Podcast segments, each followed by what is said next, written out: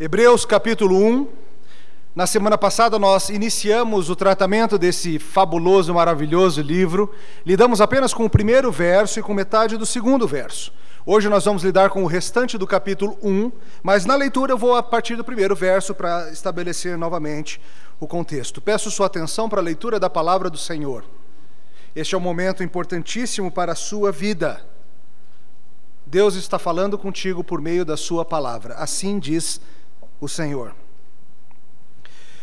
Havendo Deus outrora falado de muitas, muitas vezes e de muitas maneiras aos pais pelos profetas, nestes últimos dias nos falou pelo Filho, a quem constituiu o herdeiro de todas as coisas, pelo qual também fez o universo.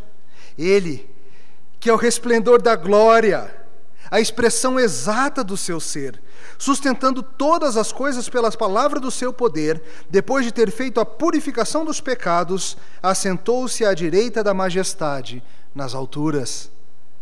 Tendo se tornado tão superior aos anjos, quanto herdou mais excelente nome do que eles. Pois a qual dos anjos disse jamais: Tu és meu filho, eu hoje te gerei? E outra vez, eu lhe serei pai, ele me será filho? E novamente, ao introduzir o primogênito no mundo, diz: E todos os anjos de Deus o adorem. Ainda quanto aos anjos, diz: Aquele que a seus anjos faz ventos e a seus ministros labareda de fogo. Mas acerca do filho, o teu trono, ó Deus, é para todo sempre. E cetro de equidade é o cetro do seu reino. Amaste a justiça, odiaste a iniquidade. Por isso, Deus, o teu Deus, te ungiu com um óleo de alegria, como a nenhum dos teus companheiros. E ainda, no princípio, Senhor, lançaste os fundamentos da terra, e os céus são obras das tuas mãos. Eles perecerão, tu, porém, permaneces. Sim, todos eles envelhecerão qual veste, também qual mantos enrolarás, e como vestes serão igualmente mudados. Tu, porém, és o mesmo e os teus anos jamais terão fim. Ora, a qual dos anjos jamais disse: Assenta-te à minha direita, até que eu ponha os teus inimigos por estrado dos teus pés? Não são todos eles espíritos ministradores enviados para serviço a favor dos que hão de herdar a salvação? Até aqui a palavra do Senhor. Vamos orar, pedir a bênção do Senhor. Obrigado, bondoso Deus, por este trecho inspirado da tua palavra. Agradecemos, pois ele é luz para nossos caminhos pão para nossas almas, e nós pedimos, Senhor, que pela tua misericórdia o Senhor nos ajude nessa manhã a aprendermos a tua mensagem. Em nome de Jesus. Amém. Queridos, quem é verdadeiramente grande? E por que, que a gente se importa com grandeza? Será que alguém pode ser considerado grande, mesmo se ele morreu como bandido? Já percebeu que a gente gosta de discutir acerca de grandeza? Quem é o melhor jogador de futebol da atualidade? E surgem estatísticas, métricas, títulos, listas, comparações. Os tolos dizem que é o português, os sábios reconhecem que é o argentino. É o que dizem por aí, só estou repetindo. Tente fazer lista de grandeza e sempre vai ter essa disputa. Qual o melhor filme da Marvel? Qual o melhor dos três Toy Stories? Quem é o melhor James Bond? Qual foi o melhor presidente da história do Brasil? Melhor não começar, né? Nós somos interessados em grandeza e nós queremos, temos curiosidade por entender o que os grandes fazem, como eles vivem, o que é que os torna de fato grandes. Esta é uma das razões de tanta venda de biografia. As pessoas compram livros para saber acerca das histórias das pessoas grandes. Nós somos interessados em grandeza. Nós também somos interessados em saber as falhas daqueles que são grandes. E às vezes a gente se alegra nessas falhas. Todos nós buscamos grandeza. Todos nós buscamos admirar, buscamos nos identificarmos com alguém que seja maior do que a gente. Aqueles que são os nossos heróis, aqueles a quem buscamos imitar. Sejam heróis esportivos, você compra a camisa, você bota o pôster no seu quadro, muitas, muitas das crianças certamente têm seus heróis esportivos. Sejam seus heróis fictícios, de livros, de fantasias, de filmes, sejam seus heróis na vida real, um parente, um amigo, um mentor, pessoas que servem de modelo para a gente, pessoas cuja grandeza a gente admira. Mas é claro, todos eles são falíveis também. E a nossa relação com aqueles que são grandes envolve o fascínio de ver também eles desmistificados. Porque todos os grandes desse mundo têm pés de barro, são gigantes de pés de barro, todos nos decepcionam. É por isso que, às vezes, quando chega uma notícia de que o atleta X estava dopado, dá no seu coração também uma tristeza, se for um herói seu, mas também uma satisfaçãozinha esquisita. Está explicado por que ele era grande. Está explicado por que, ele era maior do que eu. E é por isso que biografias não autorizadas são tão saborosas. Porque a gente quer ver os grandes desmistificados. Pouco tempo atrás, e a controvérsia segue até hoje, o rei Roberto Carlos foi para a justiça para proibir que fosse publicada uma biografia não autorizada dele. Porque supostamente iria revelar fatos da sua vida que causariam grandes emoções. E faria com que as pessoas soubessem de coisas sobre o rei que o rei não quer que a gente saiba. O que, é claro, me deixou com mais vontade ainda de ler e saber o que é que o rei está escondendo. Mas por que, que ele se preocupa com isso? Por que, que os heróis se preocupam em garimpar e medir e meticulosamente cuidar da sua imagem, impedir qualquer coisa que possa prejudicar a sua grandeza? Vários tremem com a possibilidade de ter suas vidas investigadas. Por quê? porque não querem que a verdade apareça e eles sejam desmistificados do seu lugar de grandeza. Você é assim também. Você quer que as pessoas saibam daquela sua nota boa, da sua aprovação no concurso, de quanto peso você está conseguindo pegar na academia, mas você morre de medo que descubram o que aconteceu em março de 2011. Ou aquele dia em Guarapari. Não estou falando de ninguém específico, não, tá? Só... Mas deu um medinho aí, não deu? Isso revela algo sobre quem nós somos. Nós somos pessoas que temos interesse em grandeza. Nós temos uma necessidade dentro de nós de termos relacionamentos com pessoas que consideramos grandes. Construímos assim ídolos diversos, pessoas que vão servir para tapar esse buraco do nosso coração. Mas ao mesmo tempo que temos essa relação de amor com nossos heróis, com nossos ídolos, nós temos uma relação de ódio de desejo de vê-los pequenos, porque eles nos mostram quem eles são. Eles sempre nos frustram.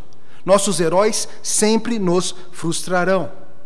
Hoje, no livro de Hebreus, nós vamos lidar com alguém que é verdadeiramente grande, alguém que é superior a todos, alguém que nunca vai nos decepcionar, alguém que não tem páginas censuradas na sua biografia Alguém que é, no final das contas, aquele por quem seu coração vem ardendo esses anos todos, ao mesmo tempo em que você foge da grandeza dele.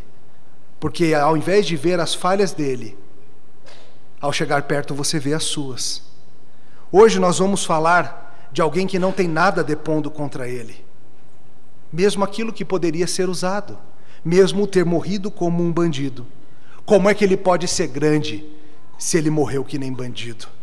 Hoje nós veremos um pouco do tamanho desse homem que morreu como bandido dois mil anos atrás. Nós vamos ter vislumbres hoje do tamanho do nosso Senhor Jesus Cristo. E enquanto você viver e durante toda a eternidade, você irá contemplar e aprender ainda mais sobre o Deus homem. E eu espero que esse vislumbre de hoje te ajude a querer saber mais. Em resumo, hoje nós vamos ver que Jesus Cristo é superior a todos sendo o divino redentor, criador e herdeiro de todas as coisas. De novo, Jesus Cristo é superior a todos, sendo ele o divino redentor, o criador e herdeiro de todas as coisas. E a gente vai ver isso em quatro partes. Primeira coisa para a gente investigar hoje de manhã é que a superioridade de Jesus é algo que tem que estar sempre na nossa mente. No sermão anterior, nós começamos a investigar esse lindo e essencial livro, Vimos que esse livro foi escrito para encorajar cristãos como nós, que estavam passando por difíceis momentos na sua vida cultural, na sua peregrinação, sofrendo com perseguições, sofrendo com humilhações, pensando, considerando se não seria talvez melhor voltar para a velha vida. E nós começamos a ver como Deus vem falando com a humanidade e como Deus falou de maneira superior e suprema em Jesus Cristo. Antes de Jesus, Deus já havia falado de muitas formas pelos profetas, mas quando chegou a hora de falar de uma vez por todas, ele enviou o seu próprio filho, a mais impressionante de todas as revelações, o Filho de Deus encarnado, o eterno invadindo o tempo. E nisso nós vimos também que ele inaugurou o que chamamos de últimos tempos, a última fase da história humana, a fase entre as duas, as duas vindas de Cristo, sendo essa da expansão do Evangelho, das nações sendo alcançadas, o domínio de Cristo avançando até que ele venha. E o restante do capítulo, isso que nós lemos agora, no final das contas é apenas um desenvolvimento mais detalhado disso que a gente já viu, essa superioridade. E o autor segue o resto do primeiro capítulo exaltando nosso Salvador, falando de quem ele é, falando de quem ele, do que ele fez. Isso é muito importante, queridos, porque Jesus não é apenas mais um entre muitos. Jesus não é apenas um grande líder da paz, ou apenas um profeta, ou um iluminado, ou seja o que for que você tenha ouvido por aí. Jesus não é apenas uma opção interessante. Jesus é o maior de todos. Ao longo da leitura, mais cedo, você deve ter notado que o autor ficou falando bastante de anjos. Ficou dedicando vários versículos a comparar o que a Bíblia fala sobre Jesus com o que a Bíblia fala sobre os anjos. Mas por quê? Por que esse interesse em anjos? Por quê? O que tem a ver com a grandeza de Cristo? Há três respostas que se juntam e não são excludentes. A primeira delas é a seguinte: Lembre-se, o povo hebreu, os hebreus convertidos, porque receberam originalmente essa carta, estavam sofrendo perseguição na sinagoga. Eles estavam sendo perseguidos pelos outros hebreus, que estavam questionando a divindade de Jesus, que estavam falando que Jesus não era o Messias, coisa nenhuma, talvez um grande profeta, mas alguém que morreu numa cruz não pode ser, de fato, o Messias. Só que ao mesmo tempo eles não tinham como negar que Jesus tinha sido alguém impressionante. Ninguém tinha como negar que ele fizera vários sinais, várias maravilhas. Mesmo os mais ferozes dos opositores entre os judeus não podiam negar os sinais de Jesus. Mas havia uma possível solução para tentar explicar a grandeza de Jesus, sem com isso ter que reconhecer a sua divindade. E essa opção era oferecida para os crentes. E se vocês simplesmente aceitarem conosco que Jesus era um anjo do Senhor? Quem sabe até o mesmo maioral dos anjos, Miguel, Gabriel, sei lá quem for. Mas alguém diferente de Deus, um anjo do Senhor, que faz sinais, que faz coisas impressionantes, mas um anjo apenas. A vida vai ficar mais fácil para você. A gente vai parar de te perseguir, a gente vai parar de te botar para fora da sinagoga, vocês vão poder se juntar a nós, na nossa grande tradição hebraica, vai ser mais fácil da gente lidar com a oposição que os romanos estão começando a oferecer. Você pode continuar falando que Jesus é especial, pode continuar amando as coisas lindas que ele falou, mas você deixa para lá esse negócio de falar que Jesus é Deus. Essa tentação continua hoje, não continua? Talvez não de dizer que ele é um anjo, mas de aliviar o discurso acerca de Cristo. Você vai ser tentado na sua escola, na sua faculdade, no seu trabalho, a meramente admirar Jesus como um grande homem talvez o maior dos homens. Mas há nada mais do que isso. Se você ficar insistindo nesse negócio de Messias, insistindo nesse negócio de divindade, aí não vai dar para ter comunhão contigo, não. Porque se Ele é Deus, Ele tem autoridade sobre as nossas vidas e a gente não gosta da ideia de alguém tendo autoridade sobre as nossas vidas. E a tentação é real. Quem sabe se a gente parar de insistir que Jesus é Deus, a vida fique mais fácil aqui na nossa cultura. Vai ser mais fácil para os nossos filhos, vai ser mais fácil financeiramente, vai ser mais fácil em tantos sentidos. Essa era uma razão. A outra razão é o fascínio normal que existe na humanidade a respeito dos anjos. Veja, não é saudável querer saber demais acerca de anjos, tá? Note que um dos trechos do Novo Testamento que mais fala sobre anjos existe especificamente para falar que Jesus é maior que eles não para ficar falando deles. Mas a humanidade é fascinada com anjos. Vá para qualquer livraria da cidade e você vai encontrar sessões só sobre anjos, inclusive nas livrarias evangélicas. E de vez em quando a gente escuta falar por aí de cultos em que as pessoas, os pastores, falam que estão vendo anjos. Não é verdade, tá, gente? Falam que estão conversando com anjos, que isso ou aquilo está acontecendo. A gente ouve pastores querendo fazer orações a anjos, querer conversar com os anjos. A Bíblia não ensina você a fazer nada disso. Os anjos são sim criaturas especiais. A Bíblia fala em miríades, números incontáveis de anjos, seres que são espirituais, mas que são criaturas, que nem a gente. Não são eternos como Deus. eles vieram um dia a existir. Em geral, os anjos são invisíveis a nós, por vezes apareceram ao longo da história com semelhança humana. E qual é a função deles? Eles são adoradores e mensageiros, primariamente. Eles adoram ao Deus Criador, como vemos em algumas cenas, como Isaías, e eles levam em momentos-chave da história mensagens acerca de Deus para o povo de Deus. Além disso, a Bíblia nos ensina aqui no último versículo do capítulo que eles são espíritos ministradores enviados para serviço a favor dos que hão de herdar a salvação, aqui no verso 14. Ou seja, aparece em Salmo 34, outros lugares da Bíblia, em que nós vemos que os anjos têm sim uma função dada por Deus de ministrar aqueles que herdarão a salvação, nós, os eleitos, os crentes. Isso não significa que você tem um anjo da guarda, tá? Que tem um anjo que fica aqui atrás de você, te protegendo de todas as coisas. Não é isso que está dizendo. Está dizendo que em certos momentos os anjos atuam em favor dos crentes. Não significa que toda vez que você toma um tropicão e acaba não caindo, você dá uma olhada, uma piscadinha para o lado e fala: Valeu, anjão, obrigado por não me deixar cair, ou qualquer coisa assim. Não é isso. Mas veja, eles são seres grandiosos. Aqui o verso 7 ele fala deles como ministros de Deus, como vento, como fogo operando de maneira grandiosa. Um comentarista sugere que o que se quer dizer aqui é que eles têm a força do fogo e a velocidade do vento. Se, anjos são seres assustadores. Você está acostumado com aquelas imagens bobas de cartão de Natal, aqueles anjinhos gorduchos e rosados? Sempre que aparece um anjo na Bíblia, primeira coisa que ele faz é o quê? Dizer: não temas, não temas, calma, por quê? Porque é o tipo de coisa que, se você visse, você ia pensar: pronto, é agora, vou ser destruído, não vai sobrar nada. Anjos são seres apavorantes e impressionantes.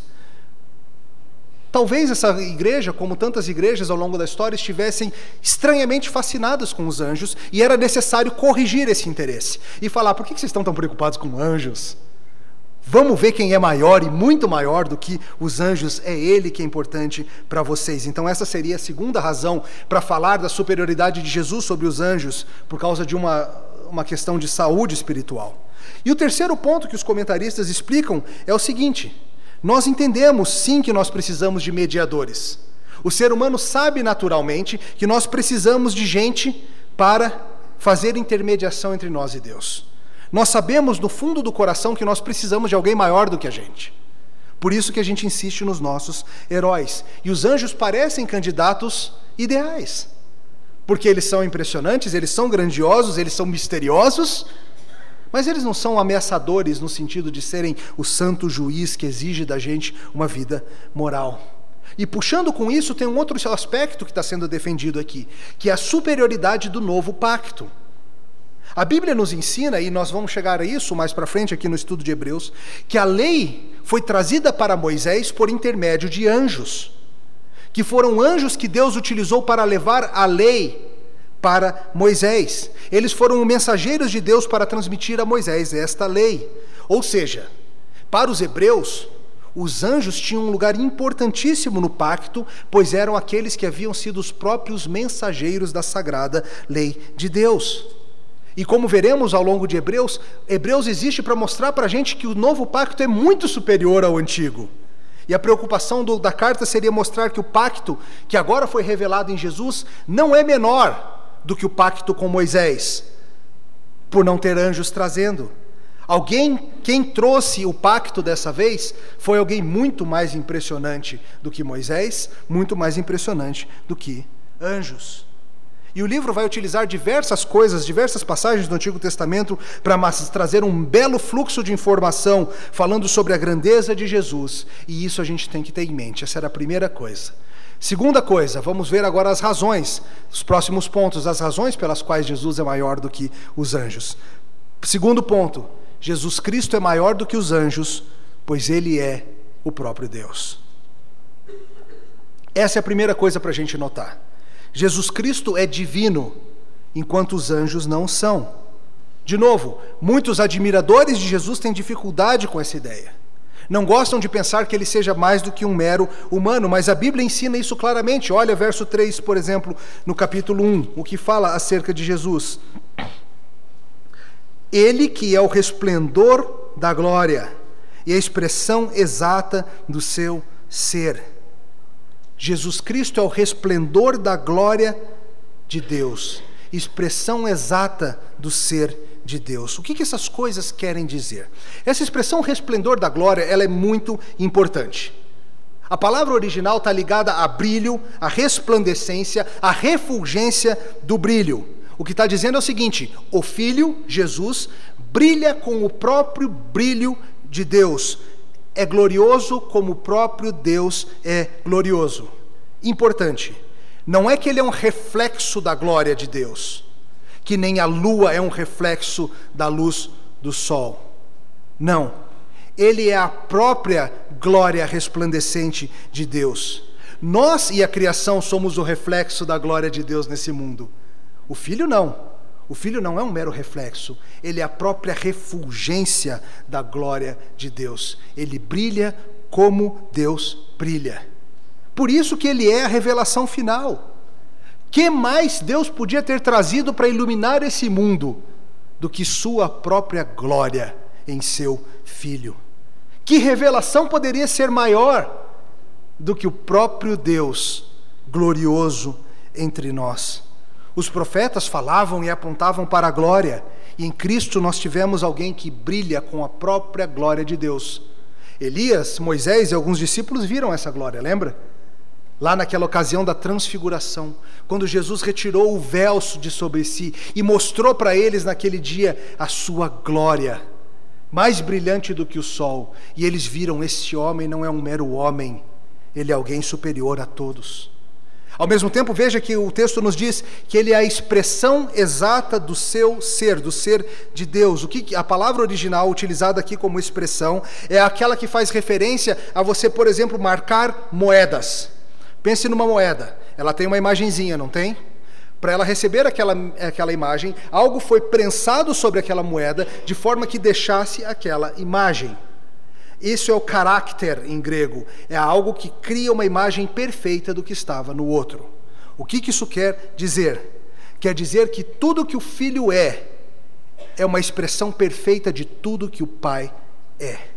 O filho exprime exatamente o que o pai é. Ele não é apenas uma imagem como nós somos, ele é uma expressão perfeita do próprio ser de Deus. A palavra traduzida como ser é uma que vocês na classe de atributos de Deus vão ouvir muito nas aulas sobre Trindade. Hipóstasis ou hipostase, como se diz também, é a essência. Ele é a expressão perfeita da própria essência de Deus. Nós somos imagem de Deus. Jesus Cristo é a própria essência de Deus. O que ele está dizendo é o seguinte: Deus, o Filho que encarnou, é alguém que é tão Deus quanto o Pai mas que é diferente do Pai. É alguém que é tão divino como Deus Pai, mas que não é a mesma pessoa que o Deus Pai. Claro, estamos entrando aqui na doutrina da Trindade. É uma pessoa diferente, mas é o mesmo Deus. E o que ele faz nesse mundo tem real significado e tem impacto universal pelo fato de quem ele é. Ele é alguém que existe antes do mundo existir. O filho é mais do que qualquer anjo. Olha o verso 5. Pois a qual dos anjos disse jamais: Tu és meu filho, eu hoje te gerei, e outra vez eu lhe serei pai e ele me será filho. Veja, aqui ele está citando o Salmo 2 e depois 2 Samuel, em que ele compara os anjos a Jesus e ele fala o seguinte: Alguma vez Deus falou para algum dos anjos: Tu és meu filho, eu hoje te gerei? Não. Isso só foi dito para Deus, o Filho. Os anjos e nós somos meras criaturas. Jesus, Deus encarnado, era desde a eternidade já o Filho. Tá, mas o que é esse negócio de eu hoje te gerei? Ele virou filho em certo momento, ele não era antes, ele não é o filho de Deus eternamente? Sim, ele é o filho de Deus eternamente. O filho é filho desde a eternidade. Nunca houve um tempo em que ele não era filho. Vários trechos da Bíblia ensinam isso para gente. João capítulo 1, Romanos capítulo 1, diversas partes. O que o autor está fazendo referência aqui é a demonstração pública de filiação e paternidade. Primeiro, aquela demonstração pública que aconteceu no momento do batismo, Quando o Espírito veio como pomba por sobre Jesus e a voz do céu disse o quê? Tu és meu filho amado, em quem me comprazo. Mas tem algo mais acontecendo aqui, mais tarde a gente volta a isso. Guarda essa ideia. Ao mesmo tempo, ele cita aqui também 2 Samuel, a qual dos anjos Deus alguma vez disse: Eu lhe serei pai e ele me será por filho. Essa aqui é uma referência, uma citação lá de uma ocasião das mais interessantes do Antigo Testamento. O rei Davi, depois de haver conquistado seus inimigos, depois de várias batalhas, depois de muita guerra, de muita confusão, ele se deu conta de que Deus estava ainda habitando, digamos assim, no tabernáculo, enquanto ele tinha um belo palácio. E ele decide que vai fazer uma casa para Deus. E Deus fala por meio do seu profeta Natã: Não, não, eu vou fazer uma casa para você. Eu vou estabelecer o teu descendente e construir uma casa que não terminará. E aí ele fala essas coisas: Eu serei pai e ele me será por filho. E Davi fala: Tudo bem, esse é o pacto do Senhor. Quando que isso se cumpre? Parcialmente, isso se cumpre lá com Salomão, filho de Davi, que constrói o templo.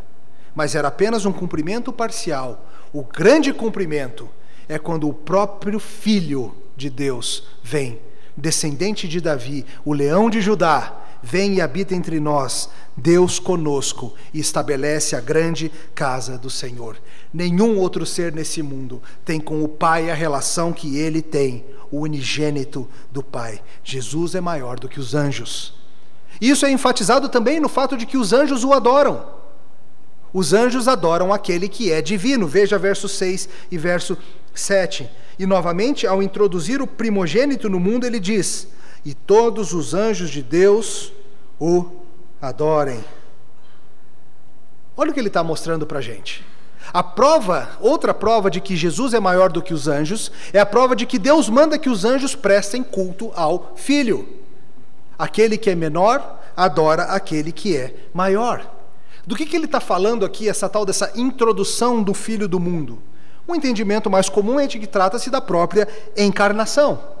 No momento em que Cristo foi introduzido neste mundo por meio da encarnação, a Bíblia nos conta que havia um grande coro celestial de anjos celebrando e cantando com alegria glórias a Deus. Outros sugerem, entretanto, e é bastante intrigante essa ideia, que ele está falando aqui não deste mundo, mas do mundo por vir. Lá no capítulo 2, verso 7, ele usa a mesma palavra grega para, se, para descrever não este mundo que vivemos, mas o mundo por vir, que, como vimos semana passada, está aos poucos invadindo esta era. Então, aqui seria uma referência à ascensão de Cristo, quando ele volta aos céus, triunfante, depois de derrotar todos os seus inimigos, em glória e é recebido pelos anjos em adoração. Seja qual for a alternativa, a verdade é a seguinte Jesus é adorado pelos anjos. Logo, Jesus é maior do que os anjos. Os anjos não podem adorar uns aos outros. E tem mais: anjos tampouco aceitam adoração. Se Jesus é um mero anjo aceitando adoração, ele não é divino, ele é diabólico. Mas se ele aceita adoração como ele aceitou ao longo das Escrituras, então, queridos, ele não é um mero anjo. Essa era a segunda coisa que a gente precisava ver. Jesus é maior do que os anjos, porque ele é o próprio Deus.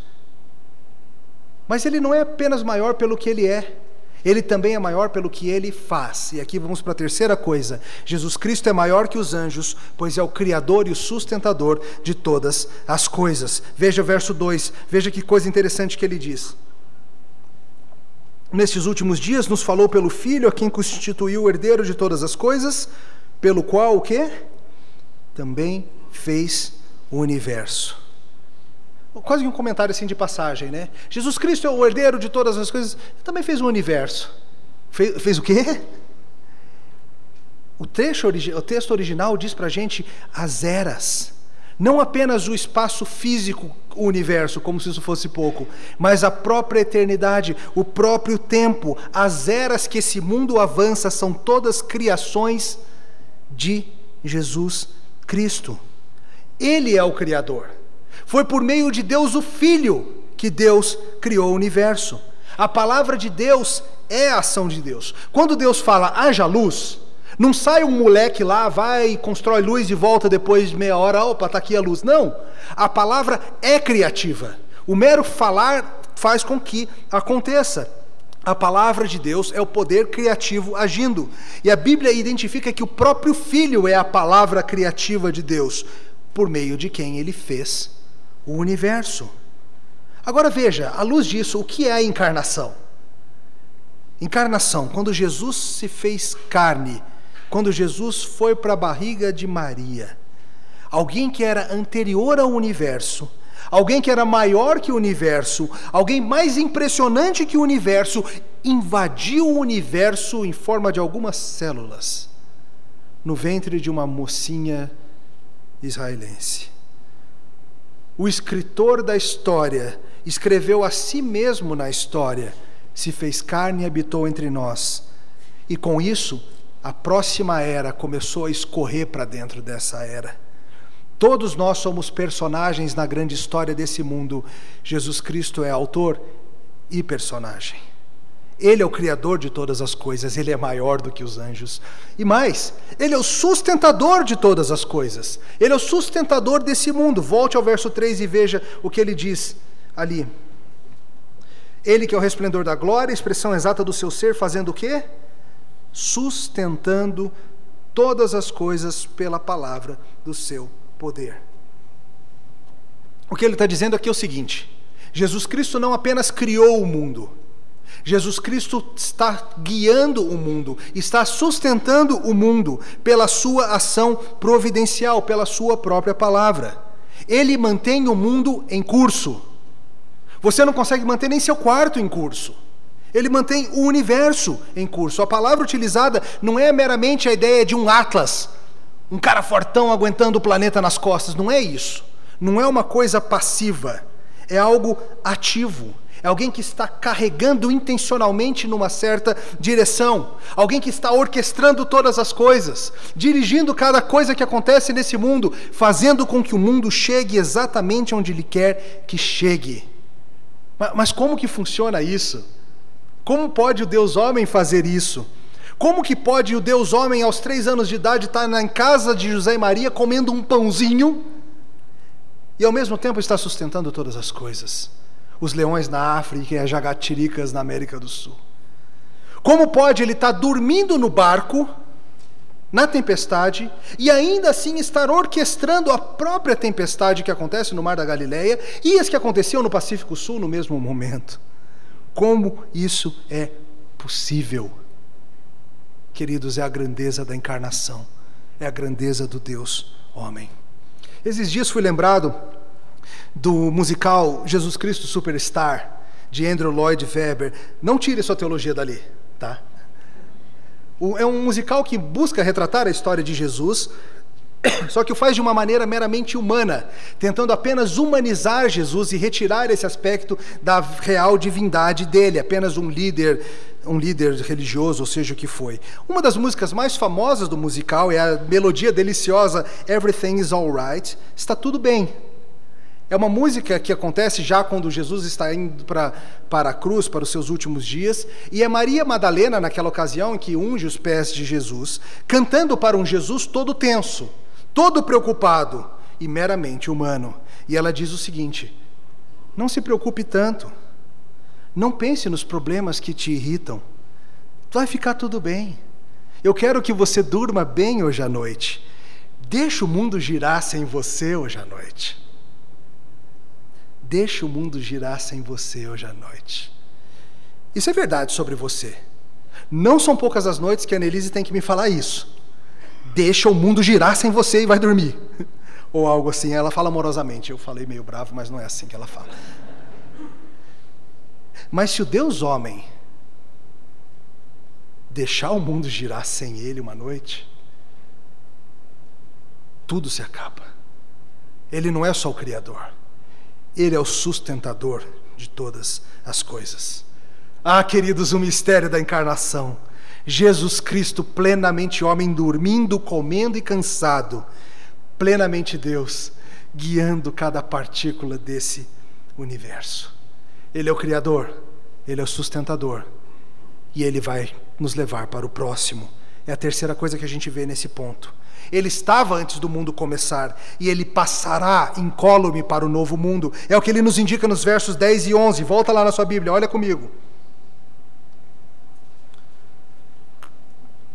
Ainda no princípio, Senhor, lançaste os fundamentos da terra, e os céus são obras das tuas mãos. Lembra, a gente leu isso mais cedo no Salmo 102, falando acerca de quem? De Deus. E agora o autor aos Hebreus fala isso acerca de quem? De Jesus. No princípio, Senhor, lançaste os fundamentos da terra, os céus são obras das tuas mãos, eles perecerão Tu, porém, permaneces. Sim, todos eles envelhecerão qual veste, também qual manto os enrolarás, e como vestes serão igualmente mudados. Tu, porém, és o mesmo, e os teus anos jamais terão fim. Leia o Salmo 102 hoje de tarde na sua casa. É um salmo de grande lamento, em que o salmista está reconhecendo a fugacidade da vida, a fugacidade de tudo, o fato de que a vida já vem com prazo de validade o fato de que parece que os maus estão vencendo e que as coisas estão dando errado. E o salmo vai se movendo a partir da falta de ânimo do salmista, dos insultos dos inimigos, da falta de esperança na terra, em direção a se lembrar de quem Deus é e de como o Senhor tem sido fiel de geração em geração, e de como no final das contas Yahvé irá demolir todo esse mundo e trazer para si novos céus e nova terra. Essas palavras foram ditas para Yahvé no Antigo Testamento e agora aplicadas a Jesus Cristo, o Deus Filho, no Novo Testamento. Ele estabeleceu os fundamentos da terra, ele segue vivo. Ele está vivo há dois mil anos, mais ou menos. Quem é a pessoa mais velha? Quem é o ser humano mais velho do mundo? Será que é uma chinesinha de 125 anos? Não.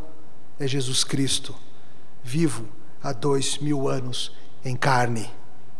Esse mundo passará, tudo que existe nesse mundo passará, como um manto velho vai ser enrolado, uma roupa velha e desgastada será enrolada e trocada.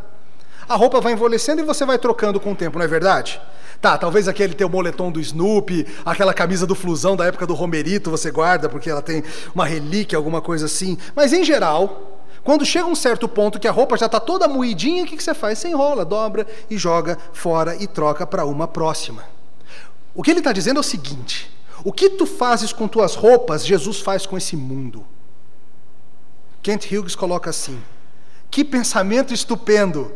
Como um homem ao longo da sua vida passa por muitas sucessivas roupas, assim Cristo vê e passa por muitos sucessivos universos materiais. Ele mesmo permanecendo eterno e sem mudança. Tudo que tem nesse mundo passará, tudo. Mas aqueles que estiverem unidos pela fé, aquele que não passa, persistirão e serão parte também desse novo mundo, que diferente de roupa atual que envelhece, vai ser incorruptível. Tem dias que parece que teu mundo está desabando, não parece? Ele está. Esse mundo está desabando. Esse mundo está sendo guiado para enfim ser trocado por um completamente novo. E a segurança que você deve ter não é na sua própria capacidade, mas em se agarrar àquele que, como diz a palavra de Deus, é imutável e passará para o outro mundo. Essa é a boa notícia que Ele está do nosso lado. Ele é o próprio Deus, Ele fez o universo, ele sustenta e dirige o universo, ele conduzirá esse universo ao seu novo estágio, mas ainda tem mais. Nosso último ponto, o que ele fez a nosso favor para que nós nos juntássemos a ele. Última coisa a investigar hoje de manhã: Jesus Cristo é maior do que os anjos, pois herda todas as coisas na sua obra de redenção.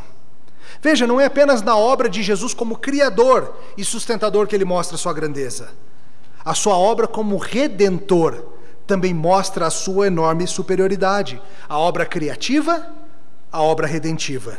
Veja, algo interessante está acontecendo aqui. Um estudioso mostra que há uma enorme similaridade entre as ideias de Gênesis 1 e 2 e Hebreus 1. Se lá em Gênesis 1 nós vimos Deus criando o mundo e criando a sua imagem para herdar e ser o profeta, sacerdote e rei daquele mundo, Adão, Aqui em Hebreus 1 nós vemos Deus colocando o novo mundo começando e aquele que não é meramente a sua imagem, mas uma expressão do seu próprio ser, a glória do seu brilho, como novo profeta, sacerdote e rei do novo mundo. É a nova criação, maior, mais gloriosa, incorruptível, sendo trazida pelo próprio Cristo. E o texto fala para a gente que ele se tornou herdeiro de todas as coisas, tornando-se superior aos anjos, falando sobre o trono dele. Volta para a Bíblia, versos 7 e 8, veja isso.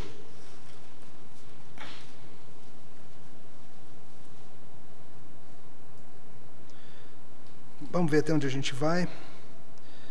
Até o 9. Ainda quanto aos anjos, diz aquele que a seus anjos faz ventos, seus ministros labareda de fogo, mas acerca do filho, o teu trono, ó Deus, é para todo sempre, e cetro de equidade é o cetro do seu reino.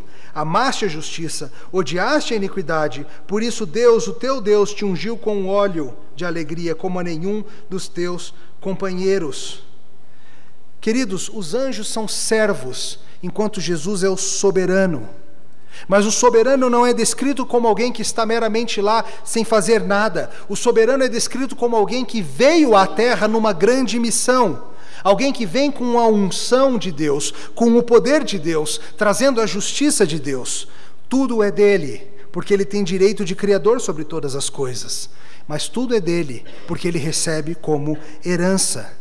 E aqui vem essa frase que as pessoas às vezes têm dificuldade: como assim ele se tornou maior do que os anjos? Verso 4. Ele já não era? Que coisa esquisita é essa? Como que ele se tornou maior do que os anjos? Vamos entender algumas coisas. Jesus, Deus o Filho, antes da encarnação, Deus todo-poderoso, Deus glorioso, infinitamente superior a qualquer criatura. Deus Filho no estado de humilhação, ou seja, quando se tornou homem, ele se faz carne, sua glória é escondida, é velada, e ele ainda por cima tem que sofrer esse estado de humilhação, toda, tudo que ele sofre nesse mundo. E nesse mundo, enquanto andava por aqui, ele tinha uma aparência menor do que os anjos.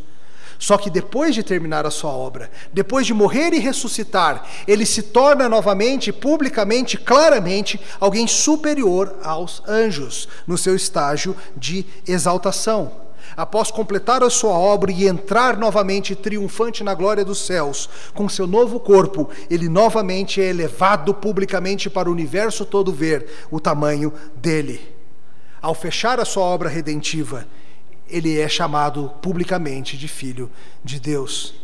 Lá em Atos 13, Paulo explica para a gente que essa ideia de tu és meu filho, eu hoje te gerei, é uma referência ao que acontece no momento da ressurreição e em seguida da ascensão. Quando, de uma maneira pública e de uma vez por todas, é mostrado para esse mundo todo que Jesus de fato é o Filho de Deus. E assim ele recebe a sua herança. A gente está acostumado a pensar assim: eu tenho um dinheiro que eu vou deixar para o meu filho. Ele vai receber a herança independente se ele for capaz ou não for capaz de cuidar dela meramente por ser meu filho. Mas no mundo antigo não era assim. No mundo antigo havia a ideia de que aquele que era nominalmente o herdeiro precisava demonstrar o seu valor por meio das suas ações para assim ter direito à sua herança. E é disso que Hebreus está falando aqui. Que uma vez que Jesus vem e completa a sua obra, ele mostra para todos que ele de fato é aquele que merece receber domínio sobre todas as coisas. E ao subir aos céus em triunfo vitorioso, ele recebe de Deus Pai toda a autoridade sobre céus e terra e o domínio sobre todas as coisas. Um enorme contraste com o seu estágio de humilhação aqui na terra. Quando ele sobe aos céus, fica claro para todo mundo que a obra dele não o diminuiu. Pelo contrário, a obra dele só fez com que ele ficasse ainda mais exaltado. O fato de ter encarnado, o fato de ter sido humilhado, o fato de ter tomado tapa na orelha de soldado romano, o fato de ter sido humilhado por imperadores, por governantes dessa terra, o fato de ter sido cuspido, despido e crucificado, não o diminui. Pelo contrário. É possível alguém ser grande se morreu que nem bandido? Nesse caso, a morte como bandido o faz ainda maior. porque mostra que ele cumpre plenamente a sua missão. Ele faz aquilo que ninguém mais era capaz. Ele cresce em glória, ele cresce em nome na sua ressurreição. Deus mostra para o mundo todo que esse é o filho dele, o grande triunfante, Cristo vitorioso. E a Bíblia nos fala que ele reina sobre todas as coisas, assentado à direita do Pai, enquanto seus inimigos são derrotados. Nenhum anjo ouviu isso aqui do Pai. Senta-te à minha direita enquanto eu ponho teus inimigos por estrado dos teus pés. Quem ouviu isso? Só Jesus Cristo. O lado direito, a posição de honra incomparável. Sabe quem vai estar debaixo dos, dos pés de Jesus Cristo? Teve teu estômago embrulhado por notícias do que se passa em clínicas de aborto nos Estados Unidos essa semana? Teve pesadelos com notícias incomparável, de incomparável maldade no seu telejornal? Bandidos que parecem que seguem impunes? Esse vilão vai estar debaixo dos pés de Cristo. Seja qual for o vilão que você imaginar, se não se juntar a ele pela fé, vai ser dominado, derrotado e punido. Isso inclui o diabo? Inclui. Isso inclui a própria morte? Inclui também. Ele domina sobre tudo. Tudo é dele. Ele é o herdeiro de todas as coisas. O ouro de Fort Knox é dele. As joias da coroa inglesa são dele. A estrela Canis Majores é dele. O que, é que tem debaixo do gelo de Europa, aquela lua de Júpiter? Eu não sei o que tem debaixo daquele gelo, mas eu sei de quem é. O que, que, são as partes menores que compõem os quarks, que são as partes que compõem os prótons? Eu não sei, mas eu sei quem fez, eu sei quem mantém unido e eu sei quem é o dono. Tudo é dele, por causa da sua obra em nosso favor. Ele é o Rei perfeito. Ele tem o direito de reinar. Ele tem o poder para reinar. Ele tem o domínio completo sobre o que ele fez. E na sua obra em nosso favor, ele mostrou que ele é digno de fato de ser esse rei. E de todas essas coisas, sabe qual é a mais preciosa das coisas que ele tem? De acordo com Efésios 1, somos nós. Nós somos a sua grande herança, o seu povo que ele resgatou por meio da purificação do pecado. E tem mais. Em outra parte, a Bíblia nos fala que se nós estamos em Jesus, nós somos co-herdeiros com Ele. Aqui mesmo fala no verso 14: os que herdarão a salvação, mas mais do que isso, se você está em Cristo, tudo que é de Cristo é teu também. O Rei Glorioso te chama a se juntar a Ele e a partilhar de tudo que Ele tem. E ele faz isso porque ele não é só o grande profeta, a revelação maior de Deus. Ele não é só o grande rei, criador, sustentador e herdeiro de todas as coisas. Ele é o grande sacerdote que, como fala o texto, fez a purificação dos nossos pecados. Fez aquilo que nenhum de nós era capaz. A Bíblia fala, ele se assentou depois do seu trabalho, diferente dos outros sacerdotes que nunca podiam se assentar, porque o trabalho deles nunca acabava. Jesus fez de uma vez por todas. E veja que era preciso que fosse alguém desse tamanhão para de fato conseguir purificar os nossos pecados. Tudo que viera antes era provisório. Voltar às velhas formas do Antigo Testamento é provisório, gente. Eram apenas sombras. Sabe quem é capaz de purificar teu pecado? Só esse gigante aqui é capaz. Só ele tem o que é necessário. Você vê que é tolice você achar que você é capaz de contribuir para a sua salvação? O que, que você pode acrescentar ao que o Deus homem, criador e sustentador do universo fez? Imagina, final de Wimbledon. Novak Djokovic vai jogar com Roger Federer. Antes do jogo começar, você tem acesso ao Roger Federer e você chega para ele e fala: Roger, Roger, atenção vou te dar a dica. Olho na bolinha. Que dica ridícula é essa?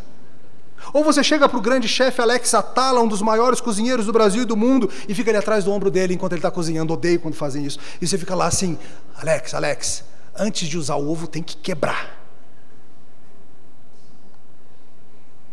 Seria uma contribuição mais útil do que a tua tentativa de contribuir para a tua própria salvação.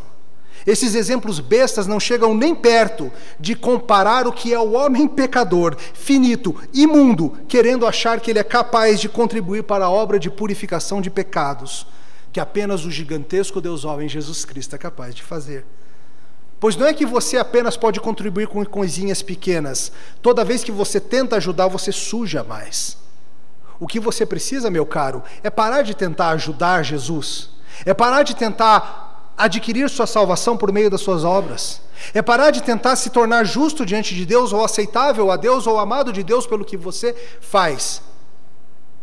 Você precisa é se reconhecer como pequeno diante de alguém tão grande e receber pela fé o que ele fez por todos aqueles que nele creem.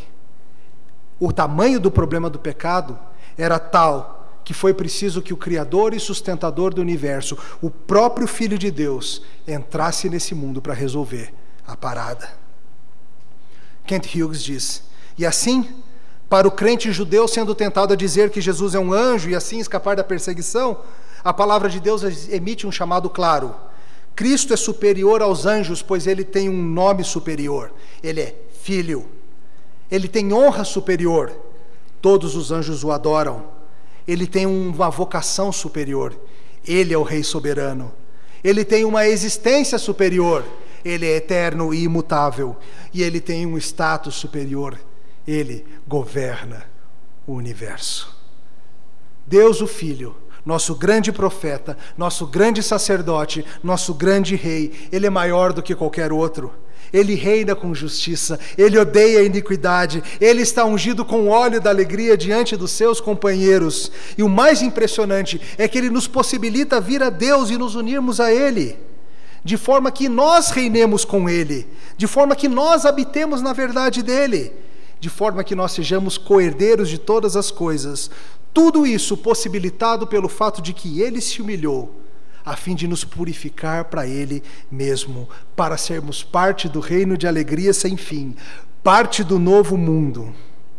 Conheça-o. Não tem ninguém maior. Morrer como bandido foi para te incluir na grandeza. É por ele que você vem ansiando a tua vida toda. Pare de lutar contra ele. Pare de se esconder abrace Jesus Cristo. Te louvamos, Senhor, pelo nosso profeta, sacerdote e rei, o incomparável Jesus. Te louvamos, Senhor, pelo tempo em que ele andou sobre a terra com sua glória velada, humilhado, fazendo-se homem como nós, sofrendo na nossa mão. Te louvamos, Senhor, porque foi em nosso favor. Te louvamos, Senhor, pois hoje ele exaltado reina e embora não possamos vê-lo com nossos olhos físicos, pela fé nós podemos crer nisso. E temos a esperança de da derrota final de todos os nossos inimigos e os dele. Nós te louvamos, Senhor, pela obra perfeita de Jesus. Ajuda-nos, Senhor, a não sermos tolos e queremos ficar adicionando, mas a nos gloriarmos e nos alegrarmos no tamanho do nosso Salvador, que por nós fez tudo. No nome dele oramos. Amém.